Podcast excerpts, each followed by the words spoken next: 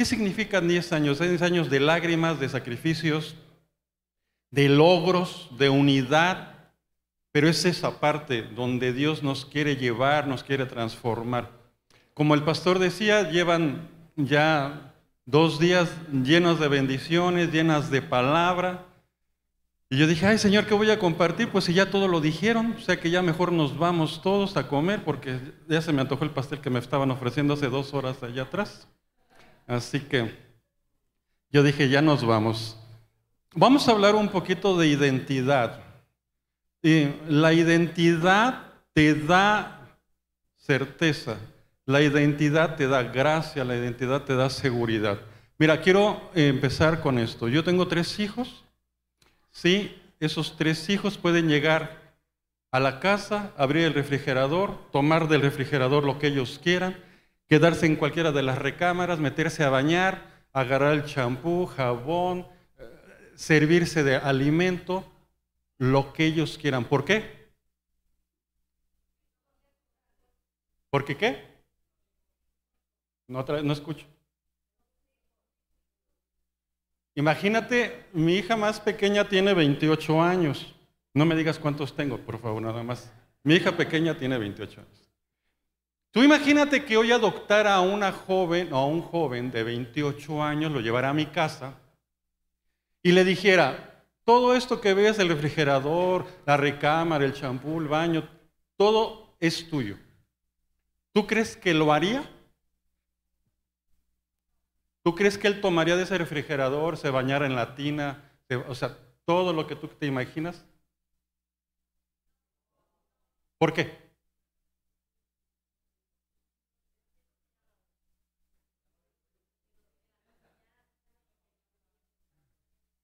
Porque no siente parte de la casa, porque no hay confianza, porque es.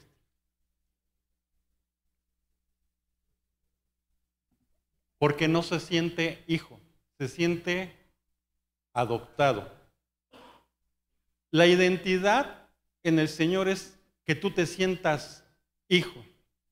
Si tú no te sientes hijo, no recibes las bendiciones de parte de Dios. Si tú no te sientes parte de Betel, tú no recibes las bendiciones que a través de su pastor les llega.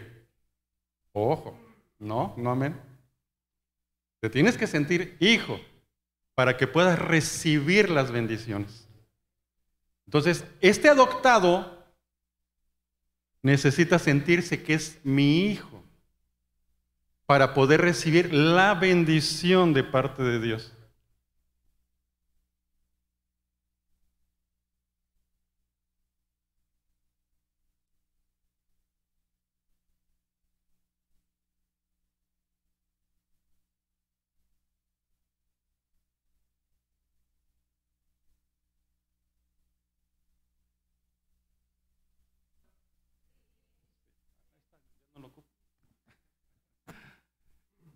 Entonces, quiero que veas algo.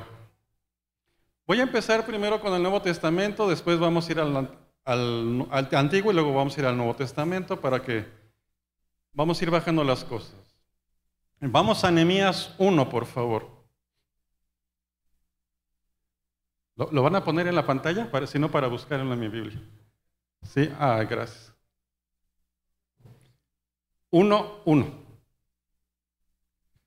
Dice palabra de Nehemías, hijo de Nazalit y Acacio, en el mes de Cislet, en el año 20, estando yo en Susa, capital del reino, que vino Hanaí, uno de mis hermanos, él y ciertos varones de Judá, y preguntéles por los judíos que habían escapado, que habían quedado de la cautividad, y por Jerusalén.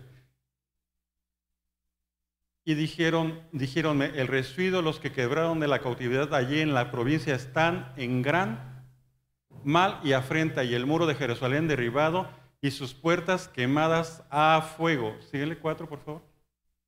Y fue que como yo oí estas palabras, sentéme y lloré.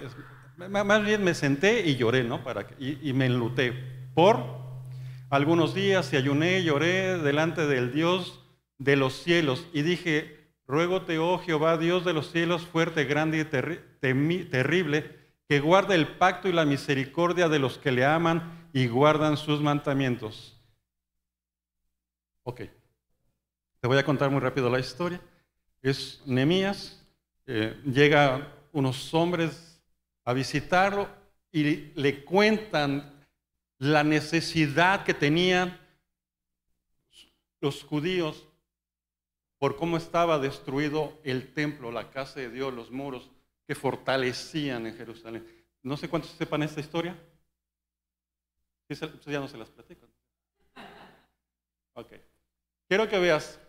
Dice Nehemías que cuando llegaron a compartirle la necesidad que había en Jerusalén, dice que los criticó y que dijo, ay, ¿cómo es posible que no se levanten? Eh, no, es posible que no hayan hecho nada y que hayan dejado que se derribaran los muros y la ciudad, todavía que fuimos esclavos. ¿Eso le dijo Nehemías?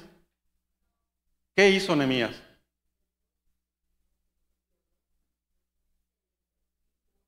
A ver, ¿qué más? No escuché.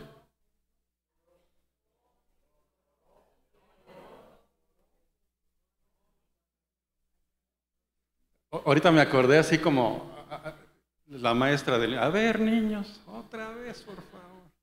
A ver, otra vez, todos, todos. Quiero que esto les quede aquí en su mente y lo bajen en su corazón, porque ahorita vamos a hacer algo con esto. Entonces, ¿qué dice?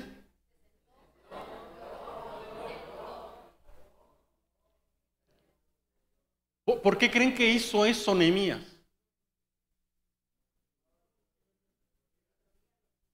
¿Por qué? Porque le dolía lo que estaba pasando. Porque vio la necesidad y entonces él teniendo la identidad, él sabía que su pueblo estaba sufriendo, que su pueblo estaba batallando. Pero no se quedó en, en juzgar el hecho, Nehemías. Él sabía quién era en el Señor. Él sabía quién era. Él sabía que su pueblo estaba en la necesidad. Vamos al siguiente versículo, por favor.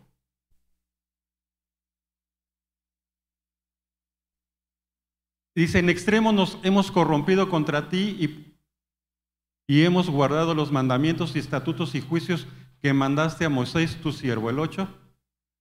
Acuérdate ahora de la palabra que ordenaste a Moisés, tu siervo, diciendo, vosotros prevaleréis y yo os pareceré por los pueblos. El 9. Mas os volveréis a mí y guardaréis mis mandamientos y los pondrás por obra si fuera vuestro lanzamiento hasta... No, ahí, gracias. Deja, voy a mi versión.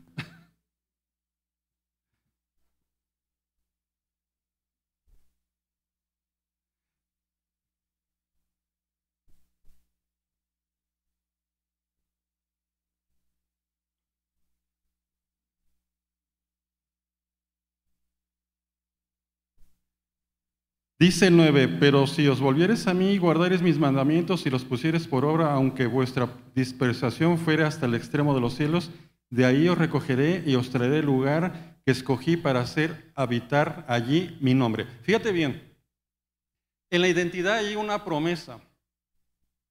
Anemías sabía las promesas que Dios había regalado para el pueblo de Dios. Y él, él se sentó a llorar porque le dio su corazón la necesidad. A ti no te va a doler algo si tú no te sientes parte de. A ti no te va a doler nada en tu corazón. Tú no vas a poder interceder por alguien si tú no tienes una identidad, tú no te sientes parte de un lugar, parte de la familia, aún en el trabajo, aún en la iglesia, no lo vas a hacer. No vas a recordar las promesas que Dios ya te había dado para el pueblo de Dios. Y Nehemías lo estaba haciendo. Más sabía quién era. En el capítulo 2 dice que él era un copero. Y que él ora al Señor y dice que soy un copero y le dice a Dios, dame gracia ahora que vaya con el rey. Y entonces el copero no tenía que, tenía que tener una actitud y un rostro de gozo y de alegría, de entusiasmo, así como ahorita ustedes así. ¿Y sabes por qué? Él era un hombre muy importante en el Señor. Era un copero. Esa era su posición. pero la identidad en el Señor era que era un hijo del rey. ¿Por qué? ¿Sabes qué función tenía el copero? Servían el vino, él lo tenía que probar y en esa época podían envenenar al rey. Entonces el primer envenenado iba a ser el copero. Y entonces él tenía que venir con gozo y decirle, rey, usted puede disfrutar de este vino porque lo he probado. Y el rey confiaba en la posición que tenía el copero para darle con libertad lo que él ya había probado. Y entonces en el capítulo 2 le dice, ¿por qué estás triste? ¿Estás enfermo? Le dice. Y le dice, no. Y entonces le encuentra que su pueblo está en necesidad. Y le dice, ¿qué quieres que haga? Si viniera el rey y te dijera, ¿qué quieres que haga por ti? ¿Qué le dirías si tú estuvieras en una necesidad? Quiero que pienses en tu necesidad ahora. ¿Cómo le dirías al rey que te ayudara en esa necesidad que tienes? ¿Te has puesto a pensar? ¿Te has puesto a pensar cómo te acercas a Dios en esa necesidad para que Él te supla la necesidad que tienes? ¿Sí te has puesto a pensar eso? Apenas estoy empezando, llevo como cinco minutos. Esperemos llegaremos a las dos horas que me dieron. Es que quiero, es que es muy importante esto. Quiero que vayamos a ir desglosando poco a poco todo esto. Mira, imagínate la posición del copero, imagínate tu posición. Y después vienes al rey y le dices, Señor, quiero que me hagas un favor. Tengo esta necesidad, quiero que me la suplas. Fíjate, a Nehemías le dieron más de lo que había pedido. Le dijeron, bueno, si mira, rey, si te es factible y me das permiso, dice, ¿como cuánto tiempo necesitas? Le, dieron, le dio un cierto tiempo y le dice, Está bien, ve con tu pueblo. ¿Sabes cuánto pasó del capítulo 1 que ora al capítulo 2 que se presenta en el rey? Cuatro meses. Cuatro meses pasó Nehemías de que oró, lloró por el pueblo, a que él le sirvió eh, o tuvo el diálogo con el rey. Cuatro meses. Después pasó eso le dio gracia delante del rey Enemías y le dice, hey, ¿qué quieres que te haga? Bueno, si tú me das unas cartas para que yo pueda pasar libremente, sería fabuloso. Y el rey le dice, ok, estamos de acuerdo, dale las cartas. Y dice, Señor, pero si he encontrado tu favor, ¿no habría modo de que me regalaron un poquito de leña que está aquí adelantito? Porque, pues mira, hay que construir los muros, Señor. Dice, ándale, que te den las, las leñas, la madera que ocupas. A ver, a ver, a ver. Por favor, ¿crees que me vayan y me cuiden y me lleven todo lo que necesito con tus guardias? Y, ándale, pues que vaya el capitán y que te guíe con toda la madera y con todo.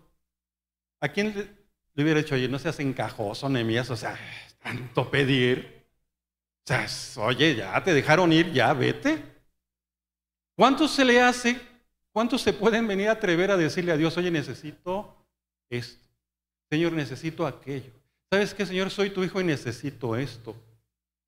¿Cuántos lo hacen?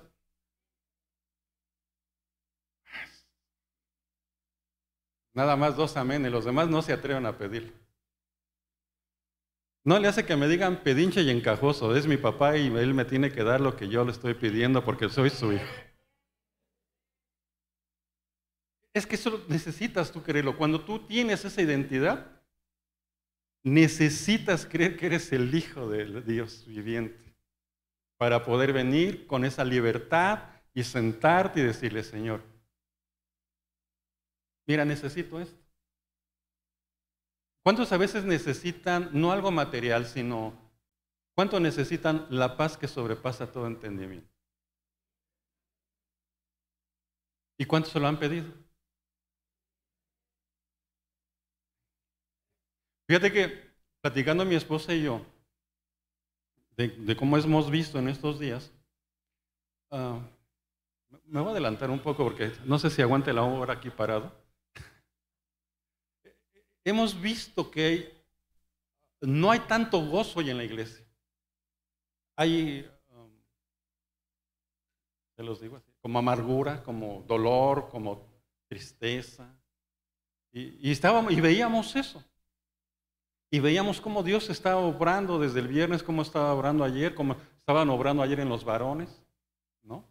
Y, yo creo que hay una gran necesidad hoy en la iglesia. No, no, es que no estén gozosos, no sé si me, doy a entender, sino realmente eso es lo que el Señor quiere, sanar corazones, tener, que tengas la identidad para que puedas venir con libertad.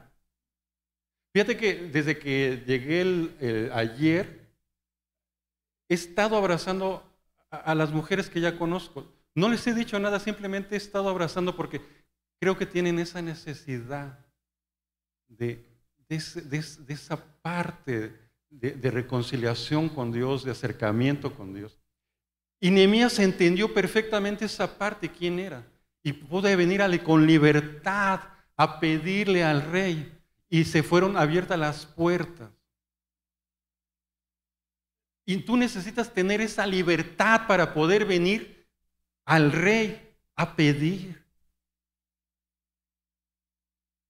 Pero ¿sabes por qué se le las puertas a Nehemías? Por su fidelidad. O sea que voltea que está a tu lado y dile, tienes que ser fiel.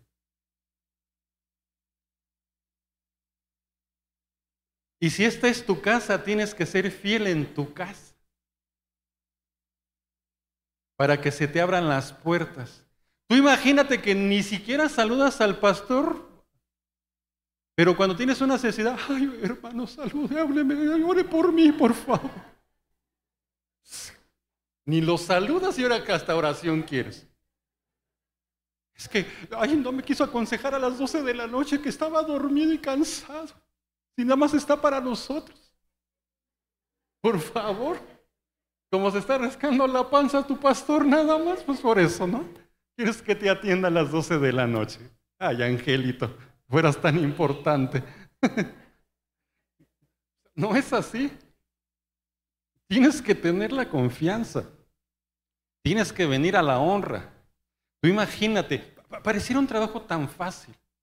Yo, por ejemplo, a lo que me dedico, me dicen, ay, tu trabajo, mis hijos siempre luego llegan o, en el trabajo mismo me dicen, ay, ¿te cansaste? No es que no hago nada, apretar un botón no tiene ningún problema. Yo no me canso, porque lo disfruto. Entonces esa es la parte donde a empezar a entender. Vamos como en la cuarta parte. esa es la parte que tienes que entender en la identidad. ¿Eres hijo del Dios? En la actividad que tú estás, el Señor te está utilizando, es para bendecir a los demás. Y el copero bendecía al rey a través de la seguridad que le daba, que él probaba antes lo que le estaban ofreciendo. Tú imagínate tener una persona que te dé esa seguridad en ese tiempo. Ya no estamos hablando de amigos, porque yo sé que aquí, uy, todos son amigos, ¿eh? No, no sé. Los dedos no nos alcanzan para tener amigos. Pero, tú imagínate esa posición. ¿Sí?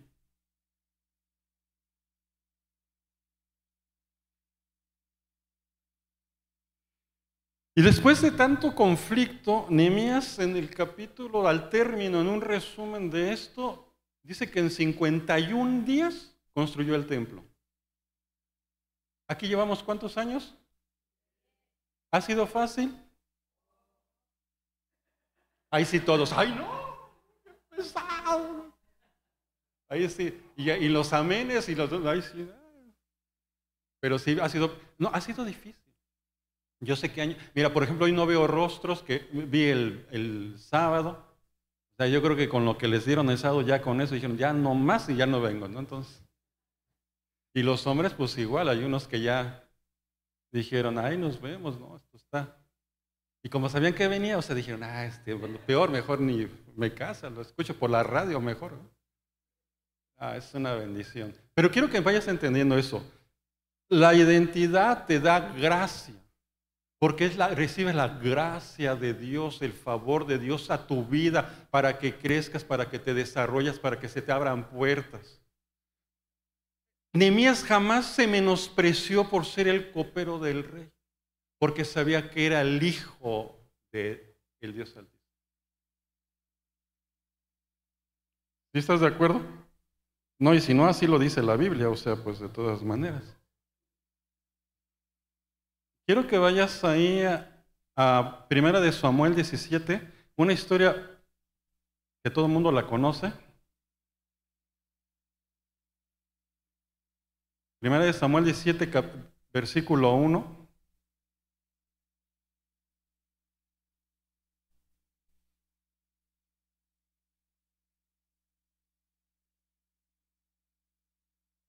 Y vamos a hablar de David, del rey David, pero que en ese tiempo todavía no era, no era rey. Dice 1 Samuel 17.1, y los filisteos juntaron sus ejércitos para que la guerra y congregándose en Socho, que es Judá, y asentaron el campo entre el siguiente. Les cuento la historia y después vamos resumiendo mejor para que, ¿te parece? Bueno, conocen la historia de David. David era un pastor de... Ese era su su trabajo, pero era su condición. Su condición era pastor de ovejas. Su posición era que era el ungido del Señor. ¿Cuál es, ¿En qué te dedicas hoy? Esa es tu condición. Tu posición es quién eres en el Señor. Esa es identidad. Tu condición si eres arquitecto, ingeniero, doctor, mecánico, jalatero, lo que tú hagas, abogado, licenciado, administrador, lo que tú hagas, ama de hogar, esa es tu condición. Tu posición en el Señor, eres su hijo. Y David sabía que era el ungido del rey. Entonces, cuando viene y ve que por 40 días están amedrentando al pueblo de Dios, dice, ¿por qué, se están dejando? O sea, ¿quién es este tipo que está amedrentándonos? Que está diciéndole al pueblo de Dios que nos va a derrotar. Y entonces empieza a entender que se tiene que levantar con lo que ya Dios le había regalado. ¿Qué Dios te ha regalado para que te levantes en Betel? ¿Ya has visto la necesidad de Betel? Mira, me sorprenden, cada año hermosean de una u otra forma la iglesia, la pintan, allá afuera ya está levantado. O sea, wow, me sorprende. Dios bendiga su vida por lo que están haciendo, por el esfuerzo. Pero largo camino les queda. Y quiero, creo que pueden dar más de lo que hasta hoy han dado. ¿Ya vieron? No sé. Y como los amenes más van como bajándole. Entonces, en esa parte tienes que entender la posición que tienes, no veas tu condición. En nuestra condición a veces no nos alcanzaría para dar. Mira, en mi condición, yo sé que alguno de ustedes puede compartir mejor que yo y Dios los puede utilizar más que a mí. Pero mi posición es que a Dios le ha placido que yo venga y les comparta. Eso quiere decir que ustedes son mejor que yo. ¿En verdad? Pero esa es la condición que el hombre puede ver uno mismo. En mi condición no sería capaz de hacer tal o cual cosa. En mi condición no podría hacerlo. Imagínate a David, soy un pastor de ovejas. Y cuando le dicen, pero oye, eres pastor, sí, pero he matado a leones, he matado osos, he guardado. Y nunca dijo, soy el ungido de Dios y voy a ser rey. Él sabía quién era. Él no lo proclamaba. Él lo hacía, lo actuaba. ¿Cómo actúas tú como hijo de Dios aunque no digas que eres hijo de Dios? ¿En qué condición te pones para hacerlo? ¿En qué posición lo haces? ¿Te ves derrotado siempre? ¿Te ves que no puedes con el primer león que se te levanta en tu vida? El cualquier, ayer, por ejemplo, estaban imitando un oso y un león que, bueno, parecía el león Juan Gabriel, porque ¡ay! le hacían así como los hermanos hombres en una dinámica que hicieron que yo decía, no, este sí es de Juárez, ese león, porque, híjole, de veras. Entonces, ¿en qué posición te pones? Cuando ves el primer problema que viene y dices, soy hijo del rey. Mira, no te, no te lo quiero decir para espantarte. Cada que vamos a venir, y mi esposa lo decía ayer, una circunstancia está, en verdad, en verdad nos hace sudar el venir para acá porque son batallas, lo estamos, Señor. Y, si vamos, y estábamos a punto de no venir, y estamos, Señor, no, ¿cómo no? Tú nos vas a usar, tú nos llamas. Nosotros tenemos que ser, a ser bendecidos primero nosotros por la oportunidad que tú nos das en servirte. Pero tenemos que luchar, tenemos que creerle en Dios, en quién nos llamó, en quién nos le levantó, pero tienes que pagar un costo. Y sabes, a veces el costo no lo queremos pagar. A veces queremos ser el hijo de Dios sin compromiso. Mira, hoy los jóvenes, por ejemplo, se sienten independientes y viven a los 25, a los 28, a los 30 años en casa sin compromiso. Ay, no, yo ya soy adulto, yo ya esto. Pero dependen de papá y mamá, ¿no? Quieren que les sigan dando, quieren que... Y así estamos nosotros en el Señor. Así en el Señor a veces estamos nosotros, ya somos adultos espiritualmente, ya decimos que ya sabemos la palabra, que somos independientes, pero estamos dependientes de las necesidades de los demás, de que nos aporten en la oración en los demás, de que nos ministren en los demás, pero no desarrollamos ese ser el Hijo de Dios y no nos enfrentamos nunca a nuestras luchas. Los problemas que tú resuelvas, que no resuelvas, nadie te los va a resolver. Un buen psicólogo, con todo respeto a todos los psicólogos, es, ellos te escuchan, pero no te salan el alma. Una buena consejería si tú no decides la libertad en esa consejería, en el Señor no. Te puedes estar cinco horas.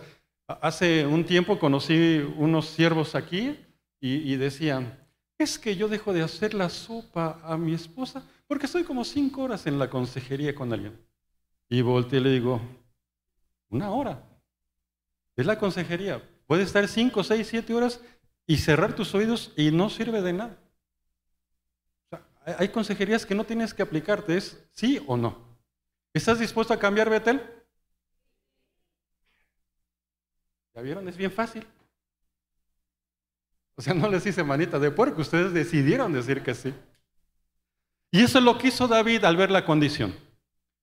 Sabiendo quién era, lo actuó. Tuvo celo por el pueblo de Dios, celo por la iglesia.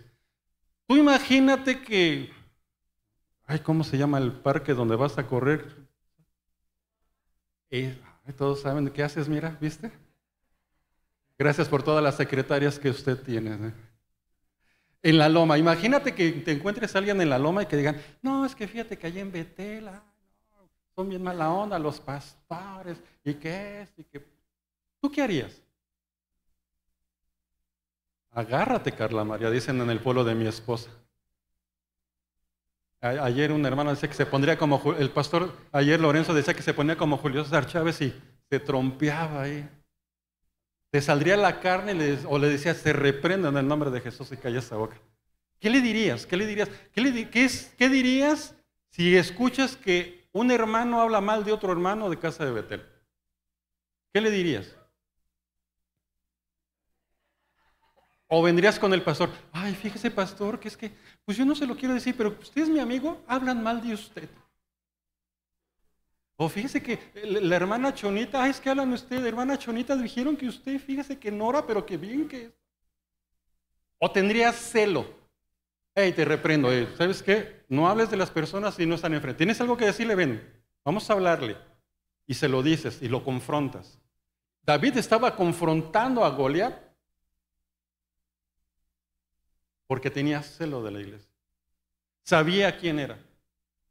Betel y todas las casas de Dios no deberían de ser casa de mitote, casa de chisme, casa de murmuración. Deberíamos de confrontar por tener la verdad, por saber quiénes somos. Es diferente, ¿no? ¿Sí o no? Ya como que cada día están así más, cada ratito, mira. Vamos a Hechos 27, vamos. Vamos a ir muy rápido ya. Ya más me queda una hora más.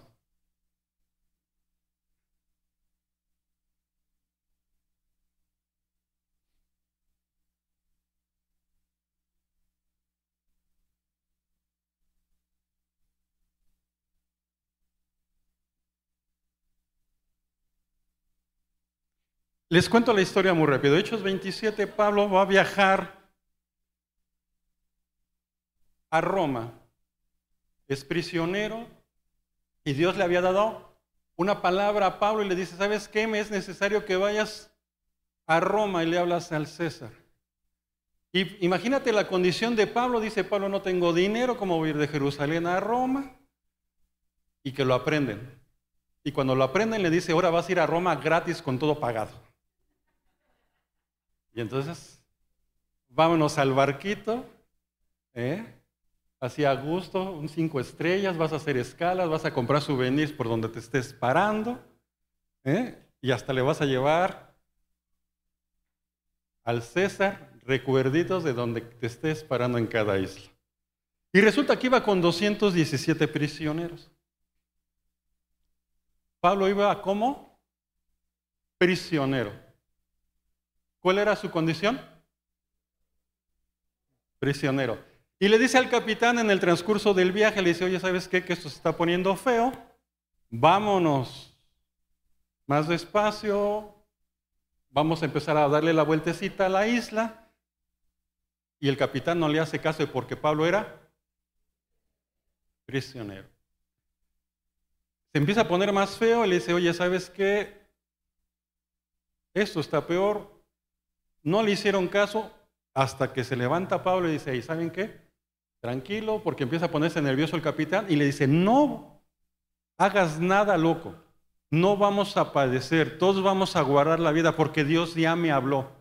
Y entonces el capitán empieza a ponerse nervioso y dice, yo había escuchado de Pablo, pero no sabía la autoridad de Pablo. Entonces empieza a entender que el prisionero le estaba dando indicaciones al capitán. Imagínate que en el ejército el sargento le diga al general, señor general, usted está equivocado, usted no haga nada. Ay, sí, sargento, lo que usted diga. Lo echan para... Imagínate más en la posición de prisionero. Entender esa posición que está de prisionero y entonces empieza a decir Pablo, dice, yo soy el hijo del rey altísimo. Yo sé que cuando él me convertí, por él me convertí y por él estoy yendo a Roma. En tu viaje en la vida, en tu viaje a tu destino, ¿a quién le tienes que creer? ¿A tus circunstancias o al Rey de Reyes? Y a veces, ¿por qué dudas? ¿Cuántos tienen matrimonios perfectos? Levanta la mano, ¿cuántos matrimonios perfectos hay aquí?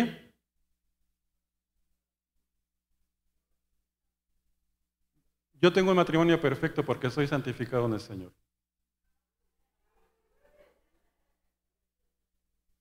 ¿A quién le crees? ¿Las circunstancias de tu matrimonio o la bendición que recibe Dios, recibes de Dios para tu matrimonio? Mira, ¿cuántas mujeres tienen hombres imperfectos? Levante la mano todas, yo sé, estamos en confianza. Mira, ¿cuántos hombres tienen mujeres guapas? Nada más como tres. Ay, hermanas, qué bueno que no voltearon. Eso es lo que tú quieras tomar de Dios. Esa es la bendición que vas a recibir. Lo que tú estás creyendo en el tiempo que tú estás creyendo. Pablo sabía que iba como prisionero, pero no era prisionero en sus emociones, en su llamado. En su llamado tenía la libertad, él sabía que iba a ser. Él sabía que Dios le había llamado y lo había puesto en ese sentir, en ese momento, para eh, cumplir el propósito que a Dios le había placido. Así es en la vida, así es en el matrimonio, así son en las relaciones, así es en el noviazgo jóvenes. Que por cierto, el año pasado les dije que íbamos a tener, mínimos quería 50 hombres. El siguiente año vamos a hacer una reunión de matrimonios, si el pastor me invita, si no creo que ya la última vez que les voy a terminar con esto. 50 matrimonios el próximo año y mínimo 100 jóvenes para el siguiente año. 100 jóvenes. Que, ya están envejeciendo aquí los jóvenes. Yo me acuerdo, hace 10 años estaban así. O sea. 50 matrimonios comprometidos con Dios. Y esos son los retos, esas son las condiciones que tenemos que tomar, porque podemos vivir una vida muy tranquila, muy suave, no va pasando nada. Mira, me encanta a mí siempre preguntarle a la gente, ¿cómo está? Bien. Y, vamos a hacer, bien, hijito. Qué bueno que estamos bien. No quiero escuchar cuando estás mal. Y entonces, esa es la, la posición. Y entonces Pablo entendió, Pablo fue escuchado por el capitán, por la autoridad que Dios había ejercido con él. ¿Dios te ha dado autoridad? ¿La has ejercido?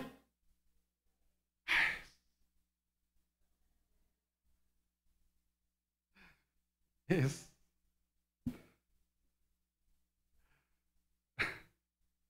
es que sabes que me estoy sonriendo porque ya me conozco, ya sé el final de esto, entonces yo ya vi la película. Vea primera de Corintios, por favor, 12.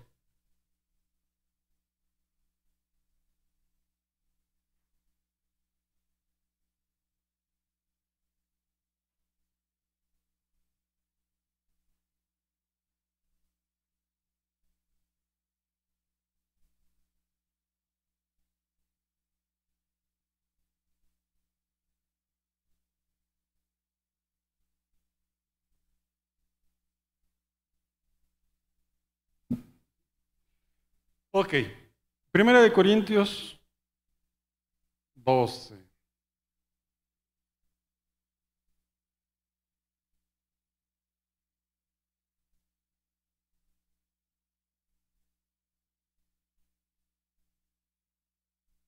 No, ya viste, ya me, ya me lo cambiaste, ¿no? Primera de Corintios 12.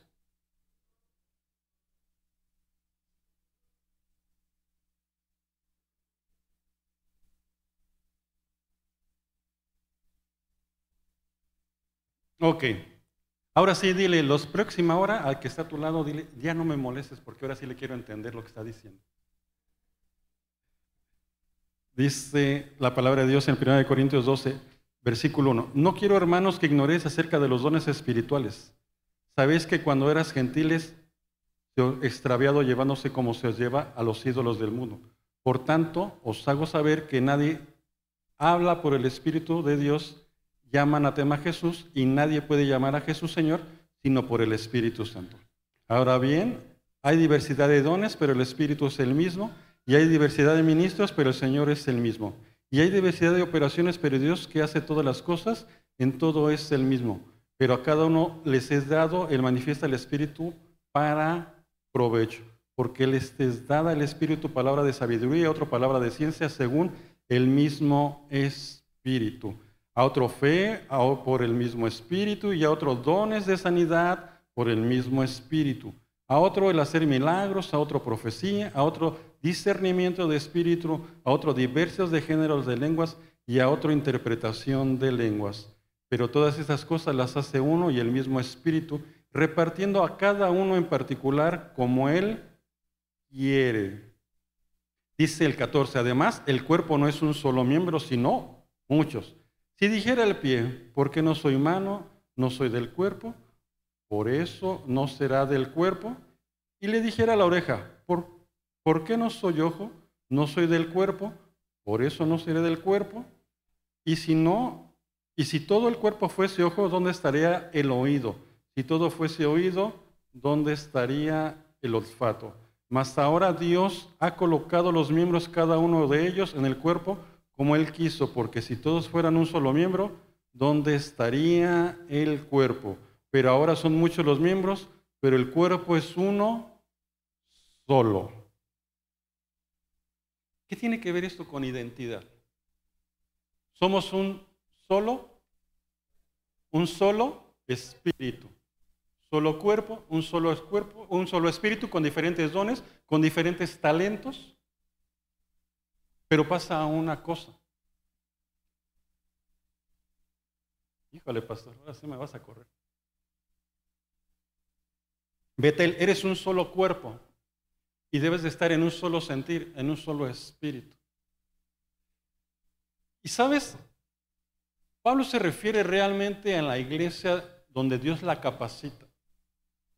Pero la identidad es que tú sepas que tú eres cabeza, que tú eres la mano, que tú eres el ojo. Y que realmente las funciones que tú haces en este lugar son importantes. Pero tienes que saber qué eres. Mira, no levantes la mano, nada más quiero saber cuántos profetas hay, cuántos evangelistas hay, cuántos llamados de pastor hay.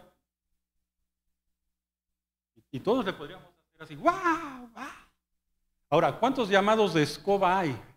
El fray escoba. Ese es el que barre, el que recoge.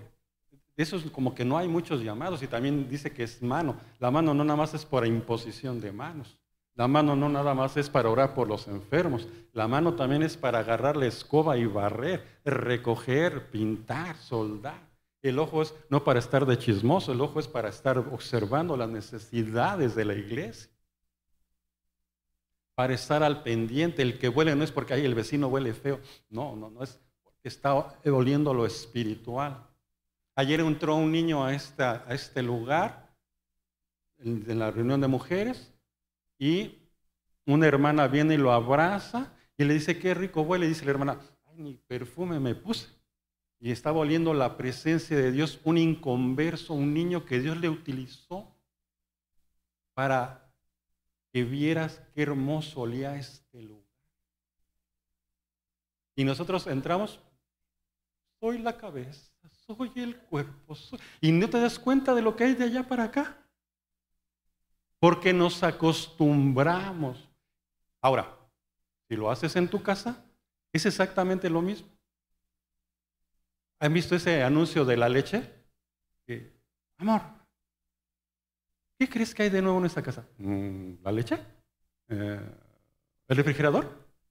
Y nunca se da cuenta el marido que hubo de nuevo en la casa. Hasta que la esposa le dice que hay de nuevo. En la casa a veces nos pasa exactamente lo mismo. En la iglesia también nos pasa lo mismo. Estamos tan metidos en los dones que Dios nos da, en el llamado que nos Dios da, que no vemos la prioridad, que es la necesidad que tiene Dios. Y por eso nos equipó en eso. ¿Tú crees que Dios te dio discernimiento de espíritu para estar viendo si le falta la pintura aquí? ¿Y no traer un litro de pintura y tú pintarlo? Amén, gloria a Dios, ya se acabaron. Es que eso es lo que me encanta. Ustedes también hizo una película y los vuelve a hacer llorar la siguiente vez que la vieron también. ¿No? Y después dicen, ay, esa película ya la vi como cinco veces, así como las de Pedro Infante, y nunca había visto que se quemaba el niño, ¿no? O sea, nunca se quemó, o sea, es película. No, así, así, es repetitivo. Así el Señor, a veces vemos un versículo, pero no lo vimos así. Nunca lo aplicamos para nosotros, lo aplicamos para el que no vino, para el hermano de al lado, pero nunca lo aplicamos para nosotros. Los dones espirituales de Dios son extraordinarios. Lo único que tenemos que recordar es que somos un solo cuerpo y Dios los hizo para manifestarlos en el cuerpo, en tu familia. Tú imagínate que tengas el don de sanidad y no lo puedas aplicar en tu casa porque no tienes autoridad espiritual en tu casa, pero en la iglesia lo quieres aplicar. ¿Cómo sería eso? Imagínate que eres el padre de familia, pero no puedas ejercer la autoridad en tu casa con tus hijos, pues porque no le ejerces la paternidad. ¿Cómo vienes a ejercer la profecía en la iglesia y en tu casa no profetizas? No bendices a los tuyos. Porque no sabemos quiénes somos, nada más tenemos el don. ¿Sabes? El, don que Dios nos da no nos los quita. Así tú te vuelvas pecador y no te estoy diciendo que lo seas, ni que te regreses al mundo. Si tú te regresas al mundo y regresas después de 10 años, el don no se te ha quitado. Porque es un regalo de Dios que no te lo va a quitar.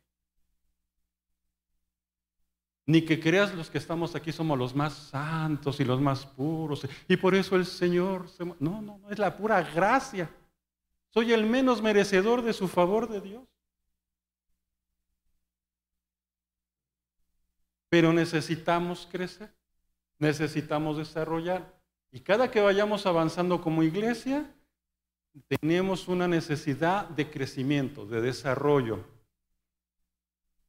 Esto que hoy tenemos aquí, estos instrumentos, ¿cuánto duran? ¿Cuatro o cinco años y ya no sirven? ¿Y tienes que renovar? Sí, ¿no? Yo me acuerdo, por ejemplo, hace unos años cuando venía, me daban un, un, un micrófono con cable y me enredaba cada que caminaba, hasta que le decía al pastor, ¿sabes qué? Necesitamos inalámbricos. Porque yo me quiero mover hasta allá y luego me atoro aquí. Ya son obsoletos, ya tenemos que comprar, tenemos que renovar. Hay cosas que en tu casa tienes que renovar. Pero eso lo tienes que poner primero en tu mente y después en tu corazón para saber quién eres. ¿Sí o no? qué bueno que ya se despertaron.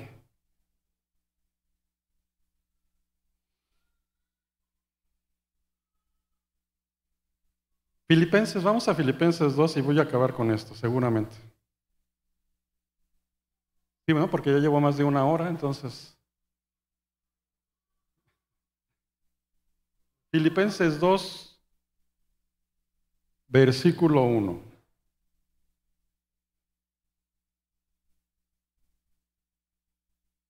Di gracias a Dios que ya va a acabar. A eso sí, todos amén, gloria a Dios, ya, vamos. No les digo, de veras. Cada día están más exigentes tus ovejas, pastor, ¿eh? de veras. Dice, versículo 1, por tanto, si hay alguna consolación en Cristo, si algún consuelo en el amor, si alguna comunicación del Espíritu, si algún afecto extrañable, si alguna misericordia, completa mi gozo, sintiendo lo mismo, teniendo el mismo amor, unánimes, sintiendo una misma cosa. Nada hagáis por contienda o por vanagloria antes bien, con humildad, estimando cada uno a los demás como superiores a él mismo. Fíjate que la identidad hace que ames. Te da amor la identidad. Hace que abraces a los tuyos, que abraces a tu casa, que los bendigas. ¿Sabes por qué Pablo, por qué Nehemías, por qué David pudieron hacer eso con libertad, sabiendo quiénes eran? Porque tuvieron humildad y tuvieron amor. Yo sé, yo sé que ya les compartieron al liderazgo los viernes. Yo sé, una palabra tremenda. Pero yo quiero que se levanten primero todos los líderes de este lugar, todos los coordinadores, todos los que sirven, hasta el que barre, que se ponga de pie primero.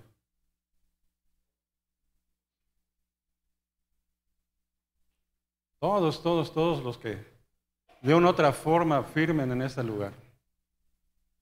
Así que, si, si quieren tocar algo así muy suavecito como la Macarena, un chachachá, ¿cómo hacer? Muy suave, sin música nada más. Muy suave, sin música, sin voz, nada más para que no acabe la voz. Quiero que vengan al frente. No, si no voy para hasta allá, o sea, qué fácil, ¿no? O sea, quiero que vengan. Todos los que sirven.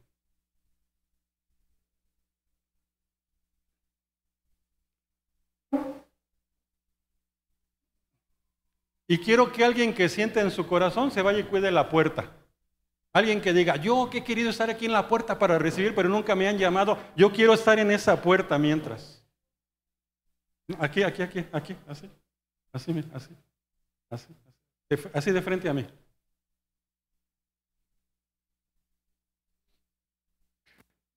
¿Sabes? Lo que tenemos que hacer, lo tenemos que hacer con amor con humildad. No vamos a poder crecer si no tenemos unidad cuerpo de Cristo. Los quiero bendecir, no los quiero exhibir, porque después vamos a mandar llamar a otros también. Así que primero vamos, quiero bendecirlos a ustedes porque ustedes sirven en este lugar. Y a mí me honra el que yo los bendiga. Ustedes no se deben sentir honrados. A mí me honra el que yo los pueda bendecir.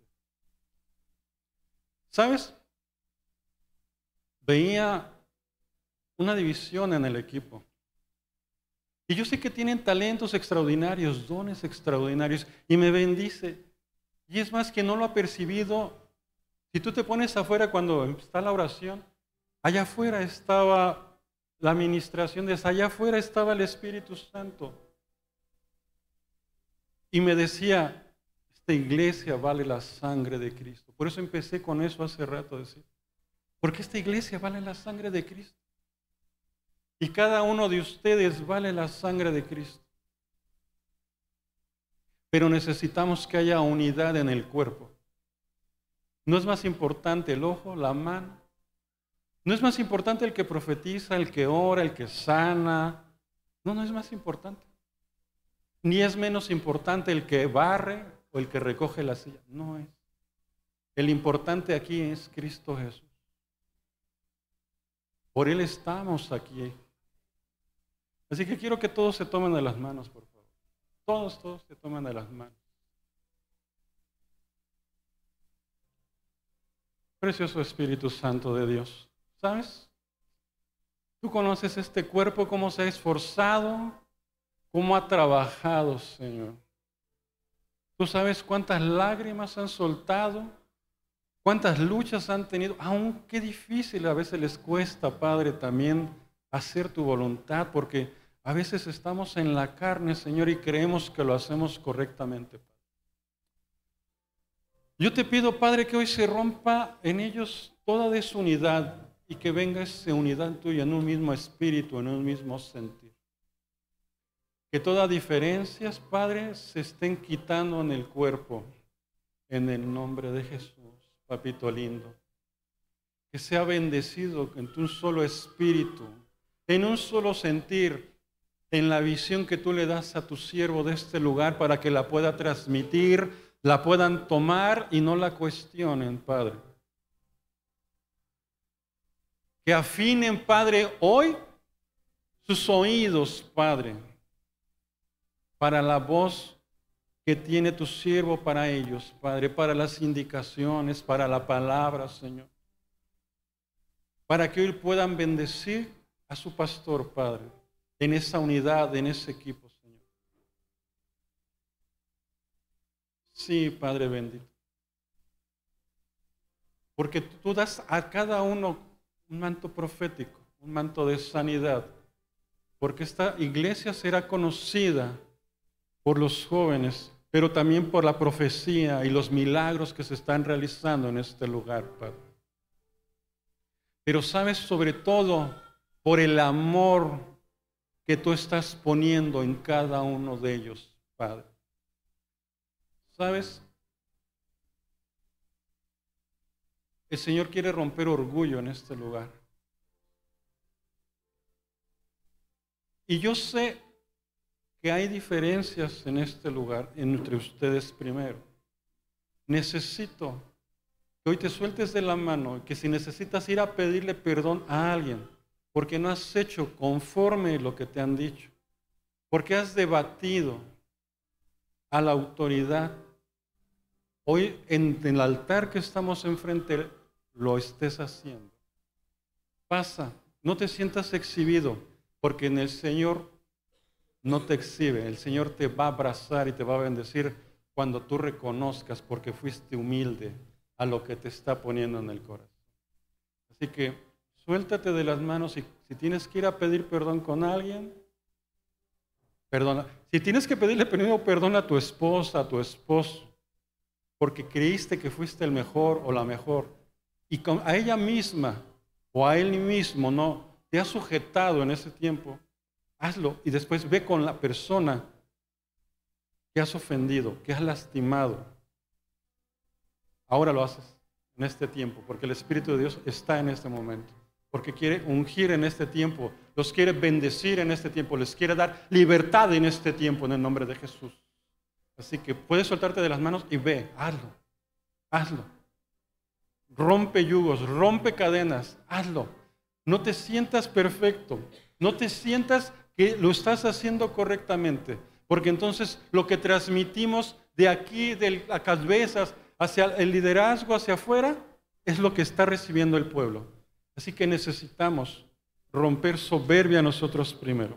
Necesitamos romper dureza nosotros mismos.